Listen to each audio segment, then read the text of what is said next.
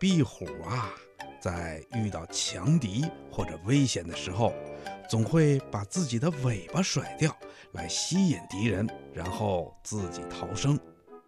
它的尾巴掉了以后呢，还会再长出一条新的尾巴来，这是为什么呢？嗯，告诉你吧，原来呀，壁虎有一种再生的能力。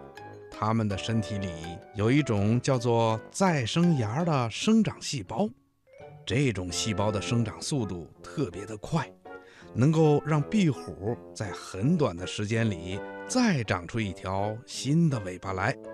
所以呀，壁虎才敢于使用扔掉自己尾巴来吸引敌人的这种逃生的办法的。